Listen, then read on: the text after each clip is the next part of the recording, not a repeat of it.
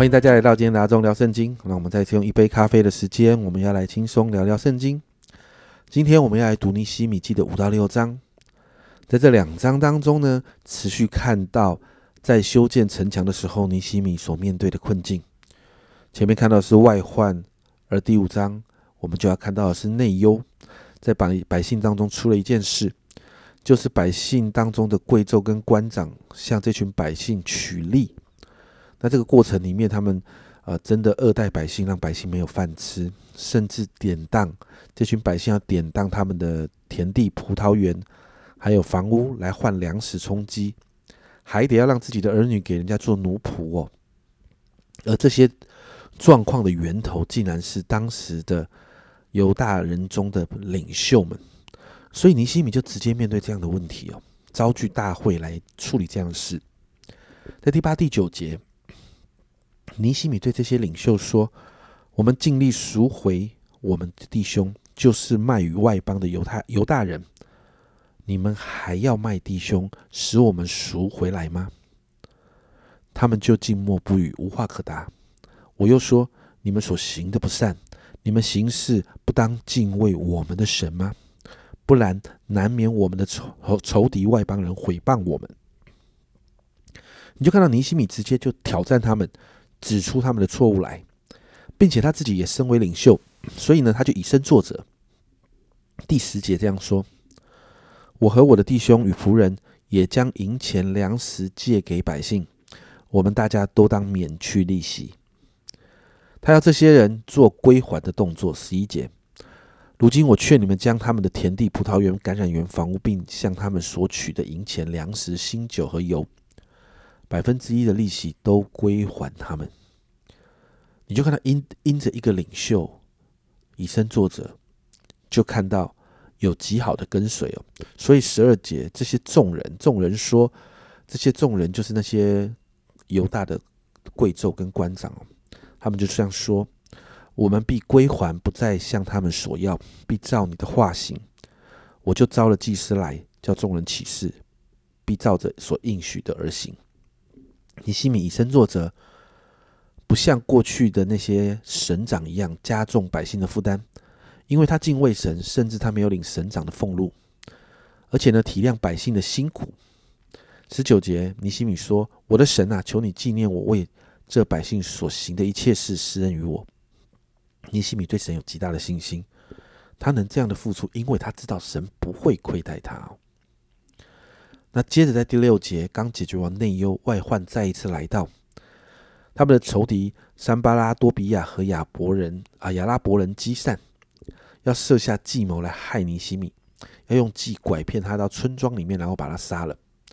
尼西米依靠神就知道他们所谋的恶事，所以呢，在四次这样的计谋里面，尼西米的回答都是在第三节。于是我差遣人去见他们，说：“我现在办理大功，不能下去，焉能停工去下去见你们呢？”讲白了，就是我现在很忙，没有时间理你们。啊，最后呢，这些人你看到用了更恶毒的手段，诬陷尼西米修造城墙呢，就是要谋反呢，他自己要成为犹大的王啊。你就看到尼西米陷入了另外一个困境，但是他一方面否认哦，你看他第八节，尼西米这样说：“你所说的这事一概没有，是你心里捏造的。”直截了当的跟他们说了。但另一方面，他向神来祷告，因为这样的。这样的事可大可小。如果这样的风声传回到波斯王那里去的时候，波斯王如果不相信尼西米，这会让尼西米陷入一个很大的困境。所以他向神来祷告。第九节，他们都要使我惧怕，意思说他们的手臂软弱，以致工作不能成就。神啊，求你坚固我的手。你就看到尼西米再一次把这样的困境交给神。最后，你看到仇敌甚至串通了犹大人要来欺骗尼西米，也就是尼西米在这样的外患里面，他里头还有内奸哦。外面的仇敌串通里面的内奸，要来陷害尼西米，欺骗尼西米，好让仇敌有机会可以下手害他。但是尼西米仍然依靠神识破了这样的诡计哦。你看到十四节这样说：“我的神啊，多比亚、山巴拉、女先知挪亚底。”和其余的先知要叫我惧怕，求你纪念他们所行的这些事。你就看到这当中有政治的领袖，有宗教的领袖，甚至我刚才说到仇敌，还连结犹大的贵胄，外敌通内鬼，要来攻击尼西米。在这些内忧外患的里面，你看到尼西米好像诗篇的诗人一样，他的焦点不在这些人身上，而是求神纪念这样的事。他知道深渊在神，神必报应。最后，我们就看到尼西米就带领百姓依靠神，五十二天呢，就完成了城墙的修复。所以十六节就发生了一件事情：我们一切的仇敌、思维的外邦人，便听见了，便惧怕，愁眉不展。因为见这工作完成是出于出乎我们的神，城墙修建的完成所带来的果效，不仅仅让百姓有了保护，更是让外邦与外邦人与仇敌看见这一位伟大的神是百姓的后盾。在修造城墙的整个过程的里面呢，我们看到尼西米面对困境，不论是内忧或外患，他的心一直很专心的在神身上。家人们，这不就是？好像诗篇九十一篇十四节那里说的吗？神说：“因为他专心爱我，我就要搭，我就要搭救他，因为他知道我的名，我要把它安置在高处。”尼西米正在经历这一节所所所谈到的事情。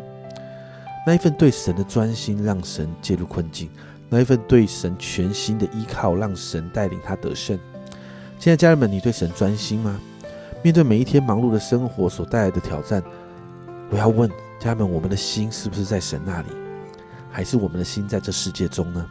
尼西米是一个我们很棒的榜样，所以今天我们为着我们的心来祷告，让我们学习对神专心，顺境逆境，我们的心都在神那里。我们一起来祷告：主啊，主啊，每一天我们的生活都很忙碌，主啊，我们遇到许多的挑战难处。主啊，但是帮助我们，让我们的心都在你那里。主啊，让我们专心在你的面前。主啊，让我们专心要看见上帝你的祝福。